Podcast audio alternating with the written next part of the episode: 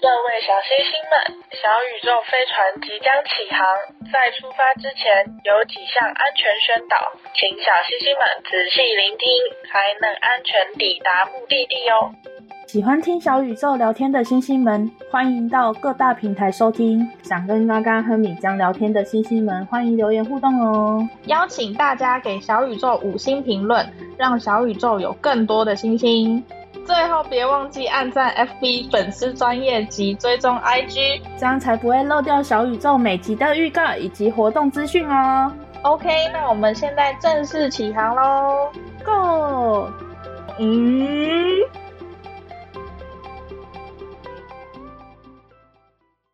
嗯，Hello 米浆，终于 OK 了，我们被麦克风搞搞得要死。对，但是你是你现在麦克风摆在那是。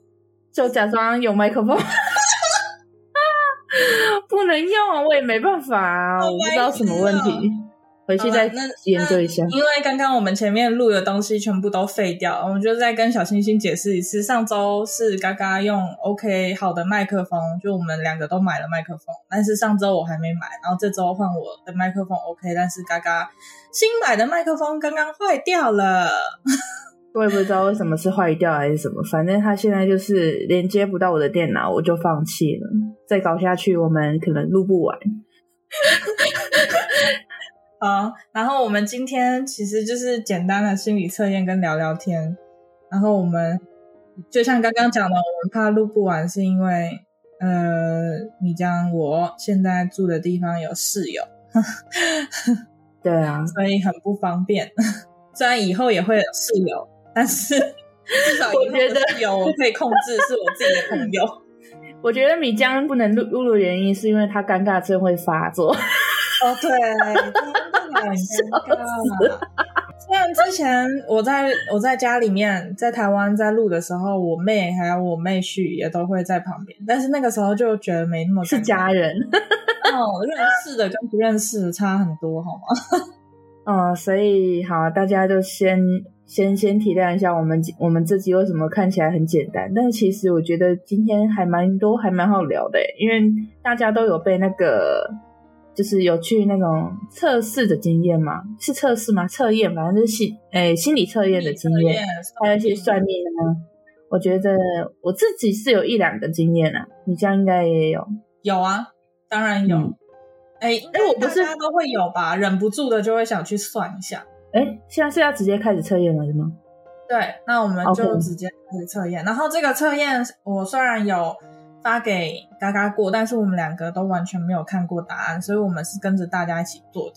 对。然后，呃，为了避免就是大家可能也是在工作中听我们的 podcast，所以没有纸笔。那我们就是一题问完之后，马上就公布那一题的答案。OK，OK，okay, okay. 好。那我来念题目喽。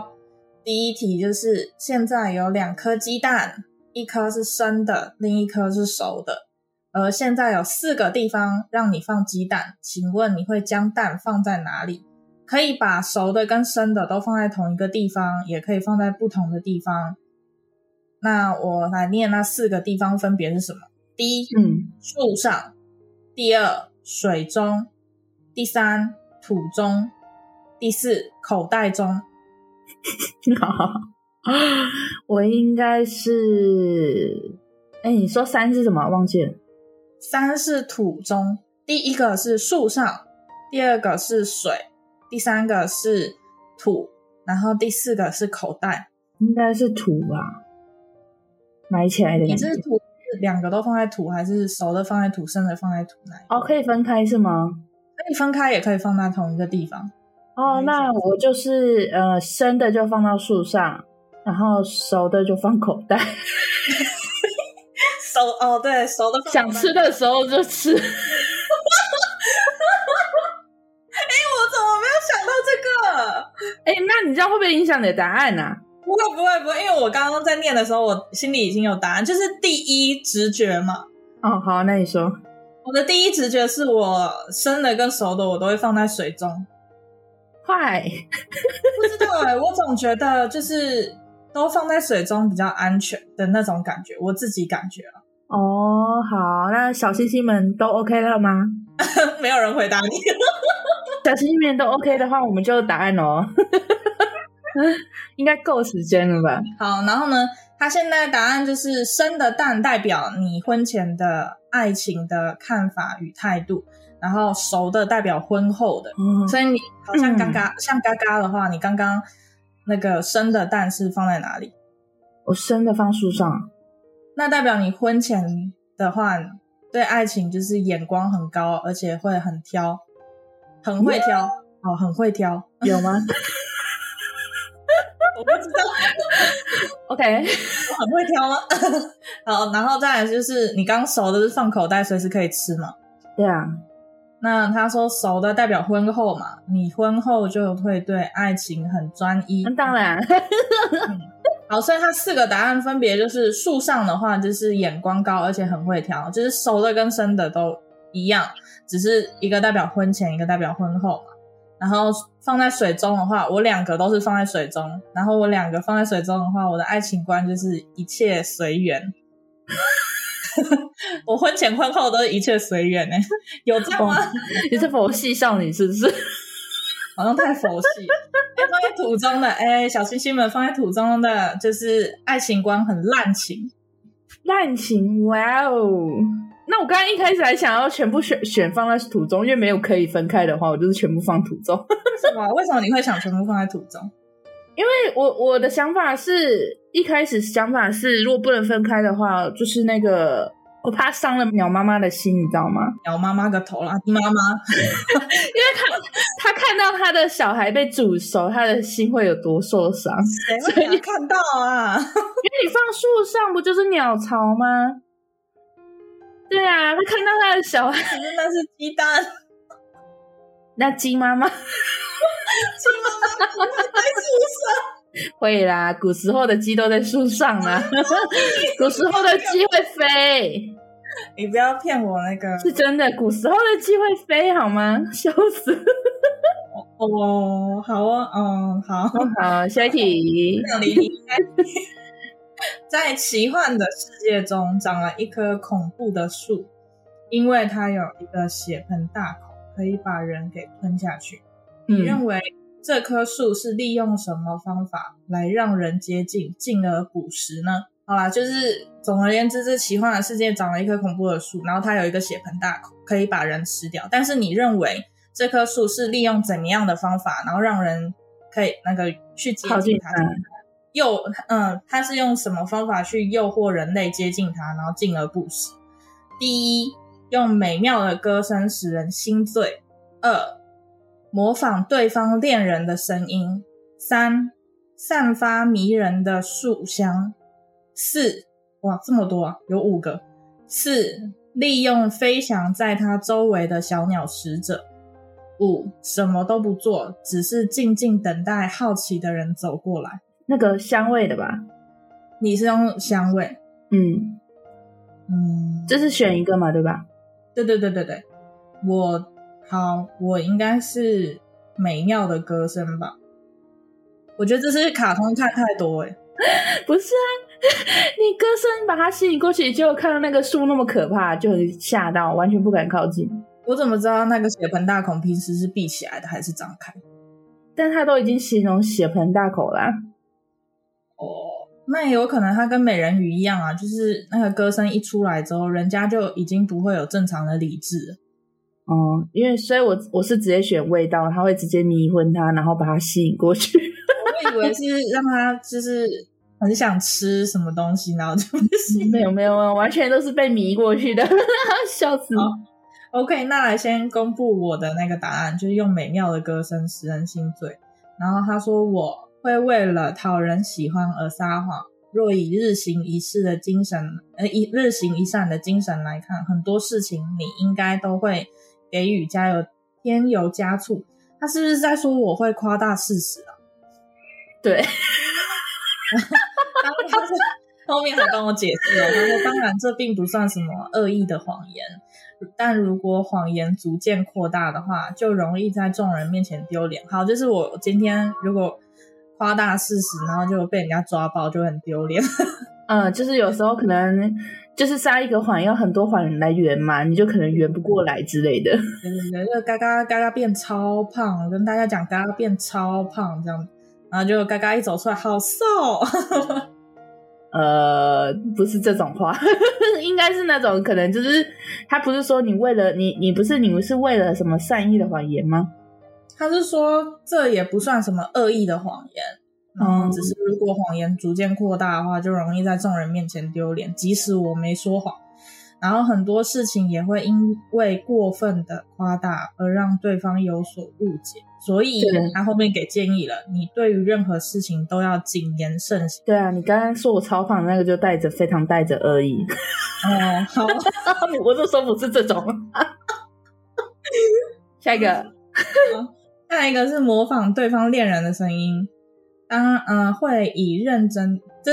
这不是我们两个的答案了，我就认真的这样子念过就带过了。会以认真的态度说谎，是个撒谎高手。谁都是撒谎。对方恋人的声音哦，有啦，他就他说这一题在测的就是你会为什么原因而撒谎，以及你所撒的谎究竟伤人多深。嗯嗯，他说这一题在测的是这个，然后嗯，我继续讲。然后他说，当然这个谎言不管。是善意与否，在没还没被揭穿之前，是很少人会因此而受伤的。之所以如此说，是因为一旦这个谎言被识破时，就会让人遭受很重的打击，而这也是这类撒谎高手的特征。正因为你是这这类型的人，所以大家对你的印象会有股生怕被出卖的感觉。是不是放羊的小孩？不是。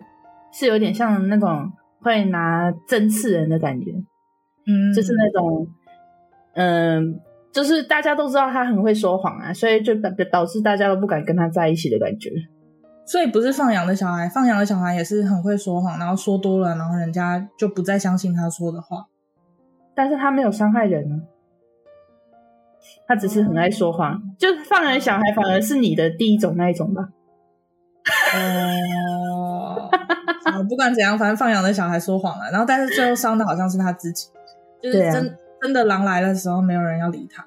嗯，然后再来就是他后面还说，嗯，呃，这种感觉越会越来越强，所以为了自己，即使只有千分之一被识破的，可可能也绝对不可以撒这个谎。嗯，就是在很重大的地方撒谎嘛。嗯。然后再来就是你的答案，嘎嘎的答案，嘎嘎散发迷人的树香。他说：“哇哇，对啊，你的是好的耶！我本身就是一个还不错的人，怎么样？” 他说：“他说你不会利用谎言去伤人，可称得上是诚实的人。我是诚实的小孩，诚实豆沙包。”对，他说开门见山的说，你是个不善于说谎的人。嗯，只要你想说谎，就会被别人看穿，也因此你的名誉不会受损。笑死，反而会有很多人认为你很，你这样很可爱。耶耶耶个头耶！笑死，哇！好，我再来念后面两个答案。然后第四个答案就是利用飞翔在他周围的小鸟使者。哎，我我先猜，我先猜这个答案可能是，就是他是找找人帮他说这个谎，你说找人圆谎，他很善于利用周围的人去帮他圆这个谎之类的。嗯，那就表示很会交际的，很会 social 的咯。有可能。然后他好，答案就是有撒谎时喜欢找戴罪羔羊的倾向。就是把找人家来那个替他扛就对了，而且他说为了使谎言变得有说服力。哦，他这个还是问句哦，他说你是否常使用因为某某人说什么什么什么，或是从某某人那里听来的什么什么什么等语句来去撒谎，就是好像你撒了这个谎，反正是从别人那听来的，我都是听说，所以我撒这个谎没有关系。嗯，就是有点到到处听什么说什么，然后完全不管对还是错的感觉。但其实，但其实那个谎是他自己想说，哦、只是他用这样的语句去讲的话，哦，就他就是夸大其词，然后其实讲的就是又是夸大其词，笑死。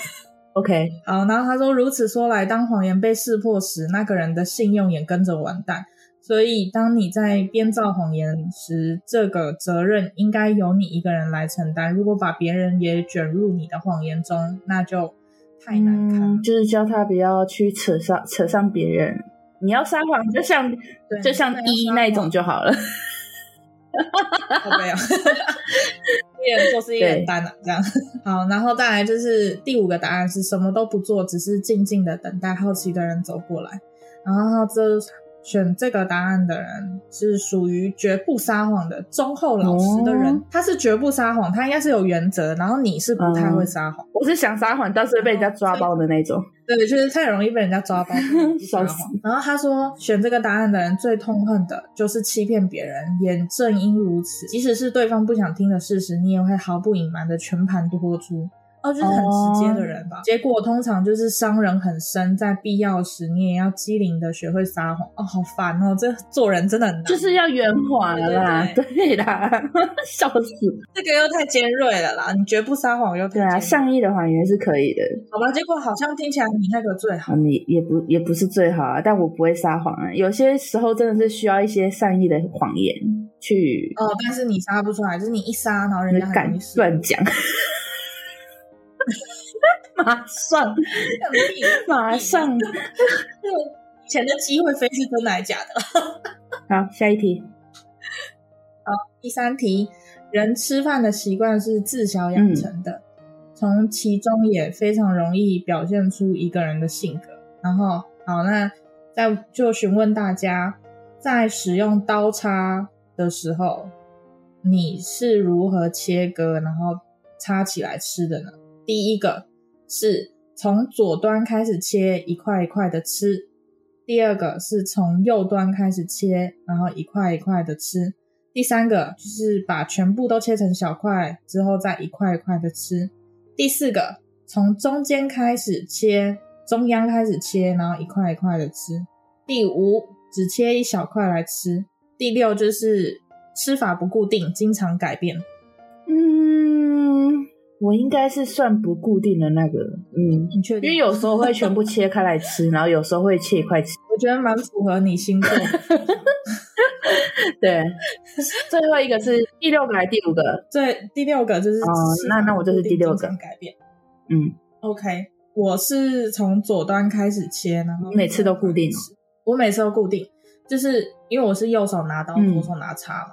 然后我就左手就插住左边的肉，然后就右边就是正常的切法嘛，就是把它切成一小块。嗯、对，但是我也确实看过有人是就是从右边开始吃，但是他一样是我也会右边呢、欸，就有点卡。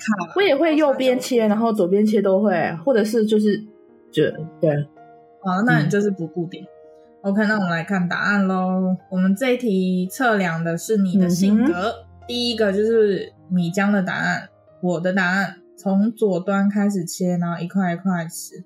他说这是最普遍的情况。这种人非常重视形式，嗯，no no，喜欢一般喜欢一般认为合理及正常的事情。那我为什么会跟你变成什么意思？我觉得你很不合理，我哪里不合理？我超级讲合理的。哦好，然后有一种强加自己的生活方式，嗯。或思想向别人推销的倾向，就是我很强势吧，很喜欢有一点控制欲的那种。你有吗？我怎么对你的印象都是懒？你这就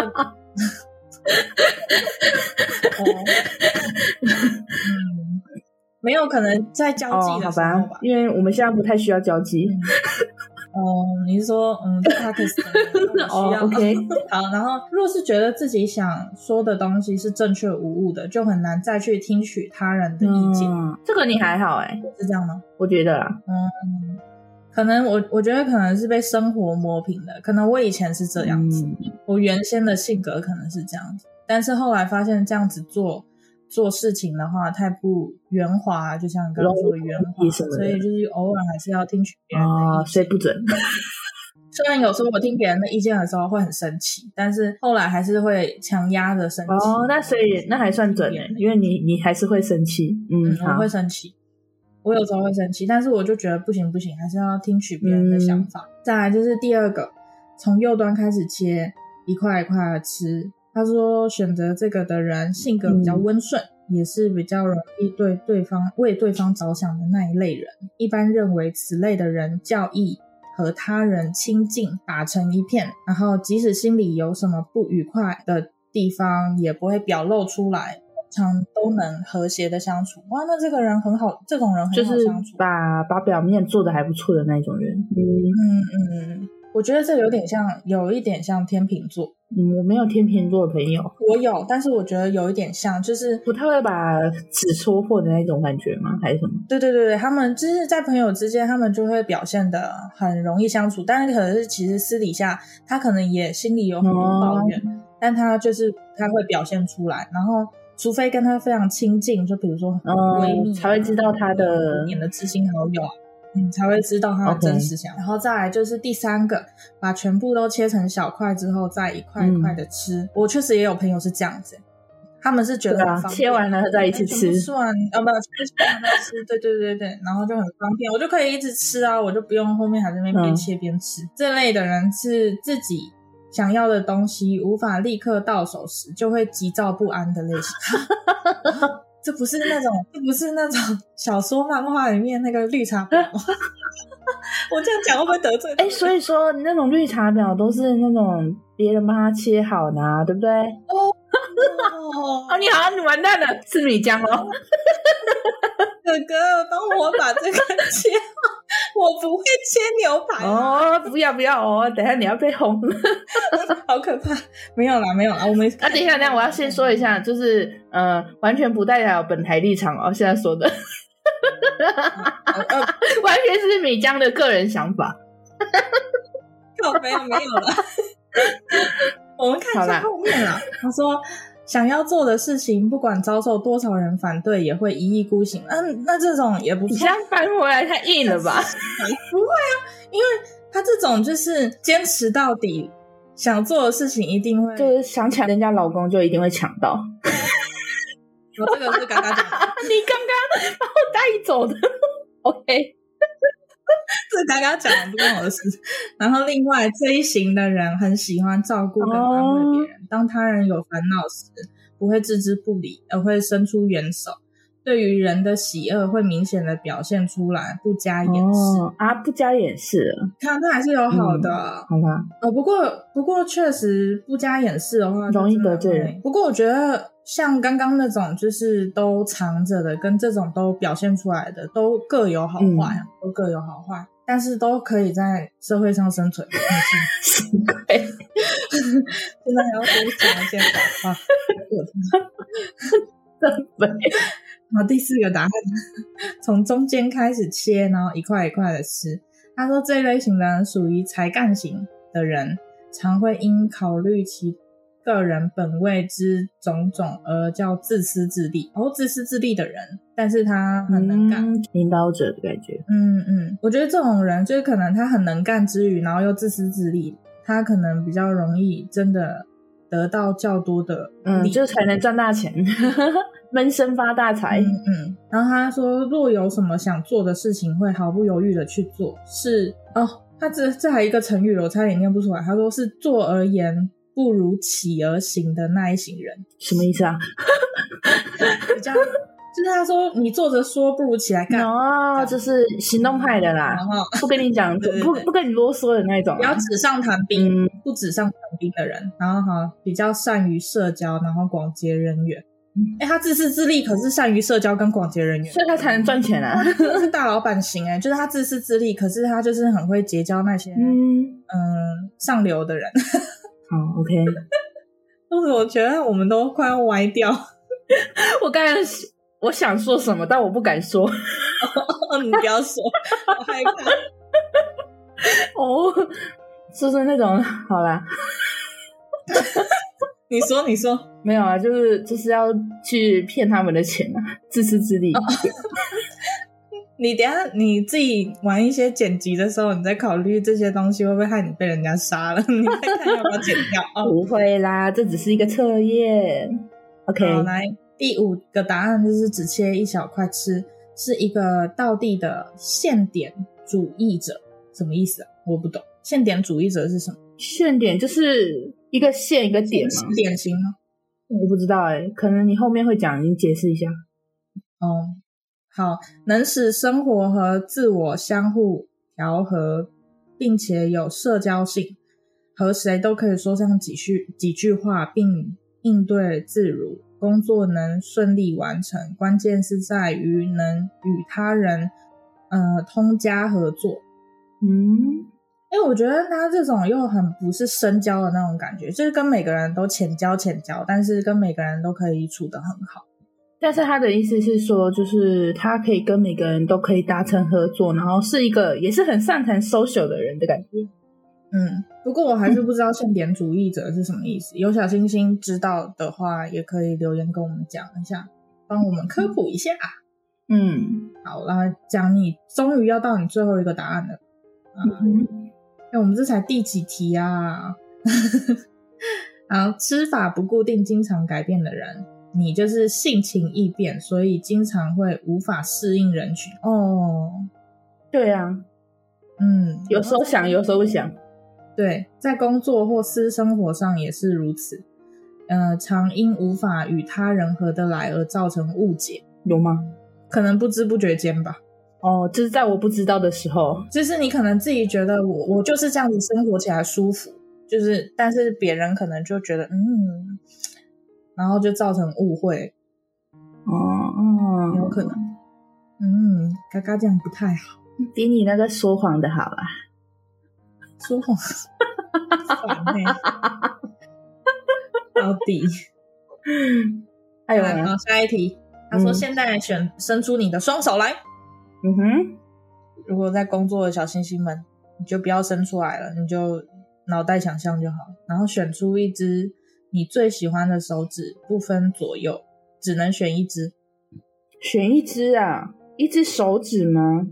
嗯嗯，选好了吗？应该是这一只吧。不分左右，那你选的是什么？中指？呃，左边的，左边的，这个叫什么？无名指。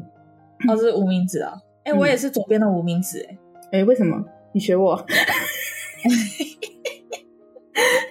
老实说，我老实的说，是因为我现在右手拿着手机，狗屁，只能看我的左手。OK，但是其实它的答案并没有分左右，他就只是要你的哪一只手指头，所以我们两个都是无名指。OK，他说这个题目就是了解自己对什么角色比较看重。角色，嗯。但是我觉得这个其实就跟我们平时玩那个手指家庭的游戏差不多。他说拇指就是爸爸，嗯，诶没有诶他不是爸爸爸爸，他就是父母。哦，他如果选拇指的人，他就是对父母比较看重。哦，选食指的人对兄弟姐妹比较看重。哦，选中指，选中指的人对自己比较看重。哦，我觉得很多会不会有很多小星星，就是只是为了。北蓝，所以就选中指，那也刚好是选到自己啊，不错哦。然后选择无名指的，就是我们，我跟嘎嘎选无名指的是对情人比较看重。哎哎，有吗？可是我纯粹是觉得我自己的无名指长得比较好看，我也是，我也是，所以我并不是因为它可以放婚戒啊什么而选它。哦，有这个联想哦，完全只是觉得我我的手指里面好像只有无名指最好看。我也是，我也是。然后选择小指、小拇指的人，就是对小孩比较看重。诶，怎么没有朋友啊？完了，这个不准，有问题。No no no，这个 no no，没关系，我们测这些东西并没有让它准。要啦，要不然怎么做心理测验呢？OK，哈，这一题好简单哦，我们下一题吧。嗯，如果你戴着一顶红色的帽子，你会搭配什么色系的饰品？记住哦，你是戴着一顶红色的帽子，哦、然后你会搭什么色系的饰品？一红，二、哦、灰，三蓝，四绿，五黄，六紫，七咖啡，八黑色。我应该会是二吧，灰色。嗯，好，我是黑色。嗯，我不太会搭配衣服，但是我就觉得红配黑好像很经常看到。幸好你没有选红配绿，谁会选我不要这样讲，不要这样讲，没有没有。哦，哦，没事没事没事。哦，差一点差一点。我刚刚原本想选黄色，因为我总觉得红跟黄好像有点负。没有哎，好好好像霓虹灯哦。你也不要讲话，你真的不要讲话。就跟你讲了，以上言论不代表本台立场，只代表我们自己的言论。啊，sorry，不要离开，不要离开。好好好，来第五题测试的是你的 EQ，然后并代表你的心情。哦，唉，我刚一开最最最一开始原本想选红色，我就想说戴红色的帽子，那我身上就也搭配着红色系的衣衣服什么。他不是说配饰吗？嗯，他不是说配饰吗？还是衣服？呃，色系的搭配，他没有说是什么。唉，我我改一下猫，等一下。嗯哼，棒棒哇！出去。好，做答案吧。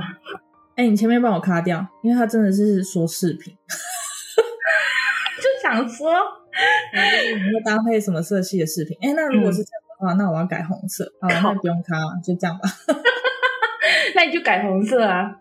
因为嗯，对，饰品的话，如果红色帽子，我就想啊，红色耳环、红色的项链、红色的手链什么，嗯。其实我原本想要选银色，结果没有银色。OK，那就哦，没有，所以你就选了一个跟银色最接近的灰色。对啊，对啊。好，那我就先选我选红色的。呃，有非常积极进取的个性，充满活力、朝气和热情，很棒哦。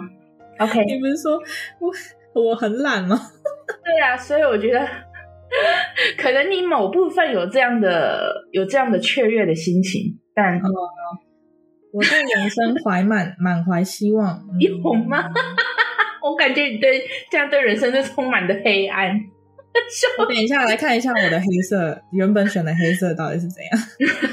然后我充满自己，呃，不期待自己迈向成功的人生，期待，让谁不期待啊？靠北，嗯，OK，不在乎挫折，我在乎好吗？我在乎。跌倒了会再站起来，拍拍灰尘往目标前进。他现在完全就是照着颜色去分析这个人。哦，对啊，笑死了。好啊，灰色灰色，来来来，很重视自己分内的工作，从来不会把工作推给别人，无论多么辛苦，也希望自己完成。你的品味及做人做做事原则与众不同，不过有时缺乏周详的考虑。欸、我觉得这个蛮，这个就蛮准的。对，我觉得蛮准的。OK，就反正你不准，是不是有改过的关系？你还是改回黑色好了。我等一下看一下黑色，而且我我甚至没有选择我最喜欢的蓝色。对啊，好，那下一个就是蓝色。他说蓝色是个典型的实行家，善于参与你喜爱的活动，而且确实采取行动，执行力、执行能力强，不善于发号施令。要小心，因参加太多活动而忽略了生活品质，使自己失去所爱的人。这个又有一点像你，其实某部分一点点。可是我觉得我的执行能力还好，你都要人家 push 啊。而且我觉得我蛮我蛮善于发号施令。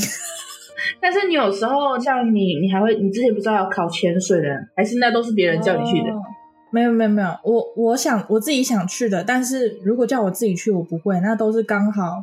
有朋友一起去，朋友约我去，哦，那就还好，好吧。那下一个，在绿色，喜欢享受新奇的事物，对朋友来说充满情感的你，常有热心过度的现象，帮助别人时，常给人有好管闲事的印象，笑死，惹人生气。喜欢享受大自然生活，适合旅行。他是不是喜欢独居？就是那种乡野村里的那种感觉，可是他又对朋友哦，对朋友来说充满情感，绿色丰沛的情感之类的。嗯、OK，好，这有点嗯好，OK。我觉得他这种是很乐观的人。嗯，好，再来是黄色，黄色，我觉得他是以那个喜欢黄金来说，因为我看第一句话就是喜欢过富丽堂皇的生活。我好险没选哦，因为是黄金，是不是？我觉得有可能金色，注重面子，讲究排场。哦，由于你的努力上进、成功与胜利的祝贺经常萦绕耳边，你对人生充满期待，采取乐观进取的态度，做事有目的，能够独当一面，只是缺乏规划能力。应当多听听幕僚，他还用“幕僚”两个字的意见。哦，紫色，嗯，紫色，你喜欢充满刺激、具有挑战性的生活，懂得把握自己的机会，表现魅力，生活美满且多才多姿，因为你是热情又好奇的人。嗯。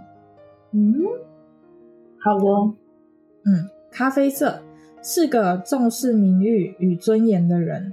嗯，习惯在平淡生活中求取进步，对人非常宽厚，从不在乎周遭的朋友有什么过失，只是安分守己的过生活，是个平凡可靠的人。嗯、哦，完全就是颜色去分析一个人的感觉。我也觉得，哎、欸，接下来是我的黑色。好啊，你不是红色？哦，我不选的黑色，但是红色刚刚很不像我。好，好。嗯，哦，哦，哦，好，你的思考条理分明，非常具理性，像我吗？嗯嗯，好，乐于为人服务，有许多理想和梦想没有实现。哦，废话，谁不是这样？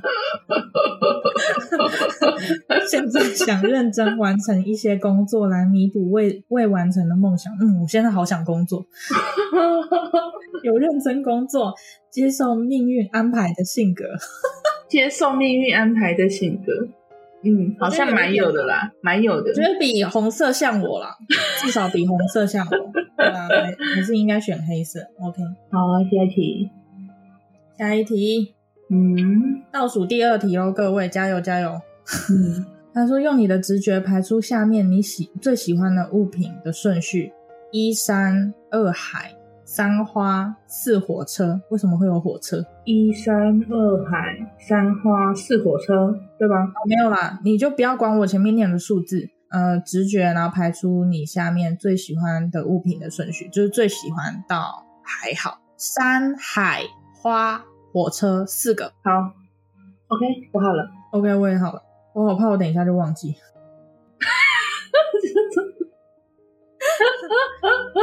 好嘞，你选，他说这一题测的是你选择另一半，然哦，是选择另一半的考量顺序哦。你的第一个是什么？诶，花。你的第一个是花，嗯，小屁呀，花是外表。啊，对呀、啊，不不没有 不，他不是在乎的顺序吗？你选择另一半考量的顺序 哦，另一半呢？你最重要的是外表。靠，好了，快点啦！哦，你的第一个是什么？我的第一个，我第一个是海，海是什么？可是我觉得这不准，因为我应该第一个也是外表，我也是外貌协会的人。然后，可是它海是内涵，那应该选错了吧？欸？可是我的第二个是花，是外表。那你第二个是什么？那等我想一下。哦，海。你的第二个才是内涵。嗯，那你第三个是什么？第三个是山。我也是山，是健康。哦，那火车到底是什么？性。靠腰。两个来说，性都不重要。火车过山洞是不是？靠腰嘞。火车便当，火车便当。OK，好，下一次。我觉得还是有一点，有一点啊，就因为第一印象很重要，不管帅不帅，第一印象很重要啊，对不对？对，但是为什么我是内涵？我也不，我也不懂。可是我会选海，是因为我喜欢游泳啊、潜水什么的，我喜欢那个水。哦、嗯，所以我会选海，而且海蓝蓝的嘛，所以是无法理解的不准。嗯，对。OK，最后一题咯，肚子有点饿，但是不会太饿，可能就是嘴馋吧的时候，然后你。呃，刚好可以看影片，边看影片然后边吃一点东西。那你会拿下列哪一个食物来配影片？但是前提是你那个时候其实不太饿。我不饿，有点饿，但又不会太饿，很烦，那是挺、哦，就是嘴馋的意思是吧？对，嘴馋。好，嘴馋。然后你会拿什么零食来配影片看？呃，一糕点或饼干类。二披萨。三炸鸡、汉堡、薯条。四牛肉，嗯，牛肉面、饭类。还有吗？没了。除了第一个之外，其他东西都超饱哎、欸。我我刚刚也这样觉得、欸。那我当然是选一啊。我也是选一。很好。笑死。什么？有点饿又不太饿，完全是嘴馋的话，那我一定就是选饼干类啊。他说这个是你测你个性的特点。嗯，我们好吧。一就是糕点饼干类的，就是个性天真活泼、恬淡。然后又容易相处，且性情温和，乐于助人，是标准的乐乐天派。好啦，这有啦。可是他完全是好吧，我就不吐槽这个心理测验了。其实我觉得心理测验都很值得吐槽。笑死了。伊萨具有艺术家的呃自傲性格，叛逆味味道极重。呃，叛逆味道极重，不是味道极重。好。最好收敛你的自以为是。哇，他还呛人哎，笑死！他这个心理作业还呛人哦。第三，选择炸鸡、汉堡、薯条的人是标准的现代人。你讨厌孤单，害怕寂寞，感情脆弱的可以感哦，就是很感情很脆弱。然后一般而言，你缺乏冲动哦。第四，选择牛肉面跟饭类的。就明明有点饿，又不太饿，为什么要选择牛肉面或饭类？就人家还可以再吃，你管人家？哦，有些是这个选这个答案的人就有些愤世嫉俗哦，所以你对于与他人之间的礼貌往来及社交活动都显得不耐烦和排斥。嗯，好吧，不知道从哪得来的结论。测试结束，大家有没有觉得准？对啊，大家有没有觉得准？我觉得还好，就是完全好吧，不要再吐槽了。反正就是这种东西，就是抓住你的嗯喜欢的东西去分析，就蛮蛮正常的。好，然后再来就是我们刚刚说那个心理测验准不准啊，或者是我们觉得合不合理啊，这些东西其实。嗯就是引出了一个效应，叫做巴纳姆效应。嗯，我们刚刚很辛苦的测完七题心理测验之后，我们现在要来打翻它。我们现在来说说巴纳姆效应。然后在在说巴纳姆效应之前，我们再做一题心理测验。这个心理测验，呃，是今天是关关国的公主十八岁生日，关关国国王邀请身为贱贱国，啊，它就是关键两个字，贱贱国。帅气王子的你前来参与公主的生日宴会，刚好你心仪关关国的公主已经有一段时日了，所以你兴高采烈的接受舞会邀请，出发为公主祝寿。好，问题来了，你开心的走在路上，心中因为快要到达目的地而兴奋不已。这时你突然发现自己竟什么祝寿的礼物也没准备。怎么可以这样？怎么北兰？你不是早就期待很久了吗？要心仪人家很久哎，然后好要心仪的公主，要让心仪的公主留下好印象，怎么能够两手空空的前去为她祝寿呢？这时你看到路边小贩有卖一些看起来适合作为礼物的商品，哎，你不是精心准备，你还是路上随便买。好，你会选择哪一样作为你心仪公主的生日礼物？一一束略为凋零的玫瑰花束。二一尊像观光纪念品的公主雕像。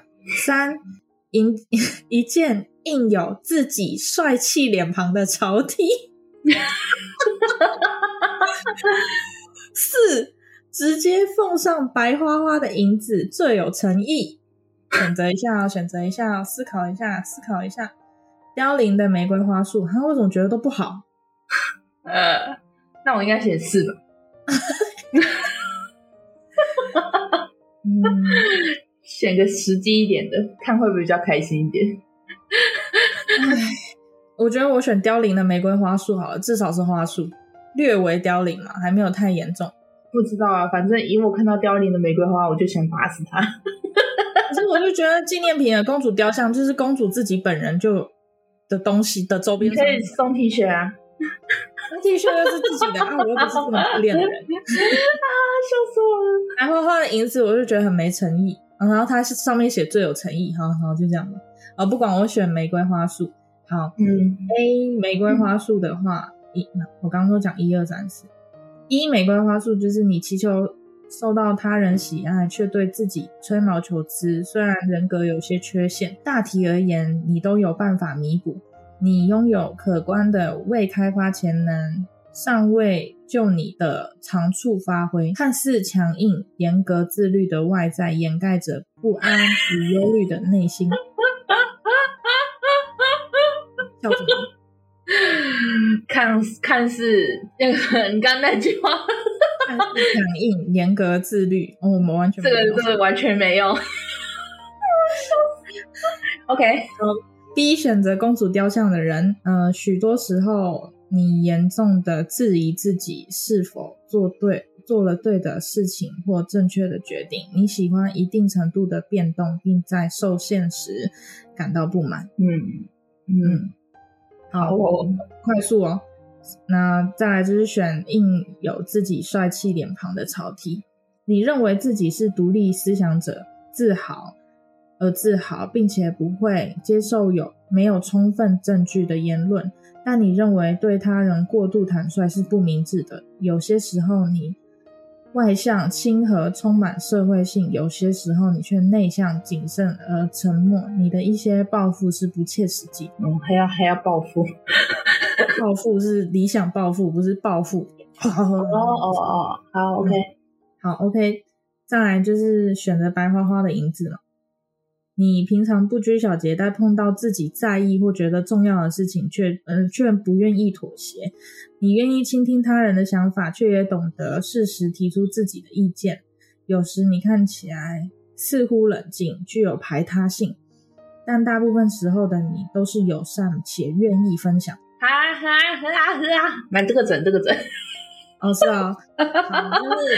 当然是想问小星星们，就是你你们觉得这个心理测验准不准？嗯，然后那如果告诉大家说，呃，如果你觉得蛮准的话，但是这个心理测验其实是瞎掰的。嗯嗯，他说，嗯、呃，就是这个心理测验是瞎掰的这件事情呢，就是在心理学上就叫做巴纳姆效应。就是大家都会觉得说，这些文字是为自己量身定做的一些人格描述，然后并且给予高度的准确评价。我大概能懂那个意思啊，反正自己觉得是什么样子的。对，但是其实这些文字可以套用在任何人身上，因为它很模糊又很普遍，嗯、而且所以就以至于能够四海皆准，让许多人对号入座。但对你来说就不准。但是如果你选的是四的话，你会觉得准？我觉得就是真的是很，嗯，就是完全就是每个答案，就除了除了好的，其他都会觉得不准。嗯，而且我跟你讲，就是这是一篇文章嘛，然后那个文章里面写说，呃，就是呃，巴纳姆效应在形容这个东西之前，说巴纳姆提出巴纳姆效应的这个人。他就先一样，就是先让大家做了这个心理测验，但是其实事实上呢，这个心理测验并没有第四个选项。什么意思啊？就是这个 D 选项还是写这篇文章的人自己再多瞎掰出来的一个选项。哦，嗯，因为他是唯一的好瞎掰，他是唯一一个好的，所以大家如果选到他的话，就会觉得哦，好准。嗯，然后提出巴纳姆效应的人叫做佛瑞，然后会。叫做巴纳姆效应，是因为，呃，巴纳姆是个美国的马戏团经纪人兼表演者。然后他这个马戏团团主曾经说过一句话，就叫做“每一分钟都有一个傻子诞生”。嗯，他说提出这个巴纳姆效应的人，他为了向这位名人致敬，所以他就用巴纳姆来命名。嗯，每一分钟都有一个傻子诞生，我觉得不止。所以是每秒钟一个傻子。这样够了吧？哎、欸，这句话应该改成每秒钟一个傻子，我觉得是。OK OK OK，好，就是这样子。所以我们刚刚辛辛苦苦做了那么多的心理测验，就因为巴纳姆效应全部推翻。就看自己啦，你愿意相信就相信啊，不相信的话就就测个好玩。对对对，嗯、其实我。呃，以前就是也觉得心理测验很好玩。我以前常做，我记得以前我们学生时期的时候，常常有那种杂志还是什么期刊，嗯、然后上面常常都会有当期的一些小心理测验。对啊，但是我后来就发现那些答案真的是，就是长大越来越大之后才会发现说，其实这种测验都都满是就是。就像你刚刚讲的那个效应一样，就是反正就讲白一点，就是你觉得准就是准，你觉得不准就算了，就听听就好。对，而且我觉得，我觉得喜好会影响直觉。就像他今天要你依照直觉去选择一个答案，但是可能像我喜欢蓝色，我可能不管三七二十一，不管这个答案适不适合那个题目，我就是要选蓝色。嗯，这可能就会影响那个题目的答案的准确度。嗯，OK，那接下来你有？你有去算命的经验吗？嗯，算命的话有啊。哎，你是不是还有去给人家测那个那个叫什么啊？塔罗牌哦？哦，有，就是去先说先说算命好了啦。我觉得算命就是我觉得最对我来的生命来说最经典的应该是我的名字吧。嗯，我的名字。就原本不叫现在的这个本名，然后以前小时候还有别的名字，但是我妈都说我的命因为改了现在这个名字而变得很糟糕，然后她就觉得算命的人那个人是神棍，算我名字的那个人。哦，可是，一开始你的名字不都是你妈自己取的吗？对对对，我妈自己看姓名学的书算出来，好强啊！哦，然后结果，那那后来为什么又要改？好像是。我妈生我的时候，我爸跟我妈还没结婚。然后后来他们两个人结婚了之后，我要改姓。然后呢，我爸那边的长辈就说：“那就顺便改名吧，把名字也改。”去算命改一改。对对对，结果呃没改名之前，我觉得我妈取的名字还蛮好听的。结果一改了之后，就变菜市场名，就大家都是算出来的。可是什么鬼东西？嗯，那你嘞？你有算命的经验吗？有。就是之前有一次，就是我前男友，他那时候好像是给那个，反正不知道哪个神明收义子吧，然后他就是有去算命，然后他就有也有带我去，然后那时候就是就是一个，就有完全是九天玄女那种形象的那个算命师，超像的，他中也是一个那个桌子，然后就是。一个阿嬷也是卷卷头这样戴眼镜，超像的。然后那时候就是呃，我男朋友就陪我一起进去嘛。然后因为我其实对这个东西就是半信半疑嘛，一般人都是这样嘛。然后我就是在测的时候，他就问我说：“你现在呃在想什么？你就讲出来。”然后其实我当下根本就是脑中一片空白。然后我我那时候的男朋友就在旁边讲说：“你快快讲啊！”然后就那个那个阿妈不，那个阿姨就说。那阿姨就说：“你不用问他，他现在脑中一片空白，就是什么都想法都没有。”我就说：“对。”他就说：“就是看你的样子，我就知道了。”然后就巴拉巴拉巴拉讲讲讲。但是我觉得他讲的就是，因为那时候我有在玩一个娃娃叫 BJD，因为我说我有在画娃娃的妆，然后我想问他说这个东西我有没有办法做得好？结果他就说：“你有没有想过，就是你现在在画娃娃妆，可以改到画人的妆，或者是？”什么改的别的方式？他他的意思就是觉得说我我可能做那个东西没办法做得好吧，然后他就说你可以改个形式去做别的事情。那你你看他是不是讲的很笼统？嗯，我觉得很笼统。然后反正大概就是，就反正他就把你引导到别的东西上面，然后引导完之后，就是他可能也是赌，就是来算的这个人，他并不会照着他讲的东西而去转变。但是有一个东西，我觉得还蛮。就是还蛮有趣的，就是因为我男朋友那时候很在意我一直玩那个娃娃，因为他觉得很花钱，因为那娃娃就是是高单价的东西。然后他就有说，他就他那时候自己去测的时候，他有问那个什么算命阿姨说，就是我什么时候可以就是不玩那个东西。然后那个阿姨就说，你给他三年，他三年他就不会玩，就差不多算一算，我们三年后就分手了，然后就不玩了。是不是很有趣？分手是不是很有趣？他没有算到你们会分手，他只算到你不会玩。我不知道哎、欸，反正因为当下我跟我男前男友去测的时候，我是我是不敢问婚姻这东西的，因为他在、嗯、他就在我旁边，万一讲不好，我们不是就是这样的吗？很尴尬，就没有问。我觉得这种东西很尴尬，对，对我就没有问，而且会影响你的思绪。对，而且他可是他自己去测的时候，他有问，所以就是说三年，哦、嗯，就这样。哦，哦。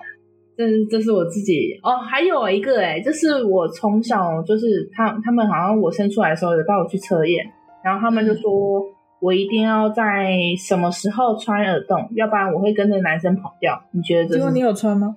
我有穿，我好像小四、小三、小四的时候就穿。然后他是是按照那个算命师说的时间吗？没有，我不知道他说什么时间，但是因为原本是我我听我妈讲说我要去穿耳洞才不会被。嗯，才不会跟男生跑嘛。然后，可是我家里人，其他家里人就一直很反对我去穿耳洞。然后后来是我自己自己跑跑去穿的，自己跑去穿的。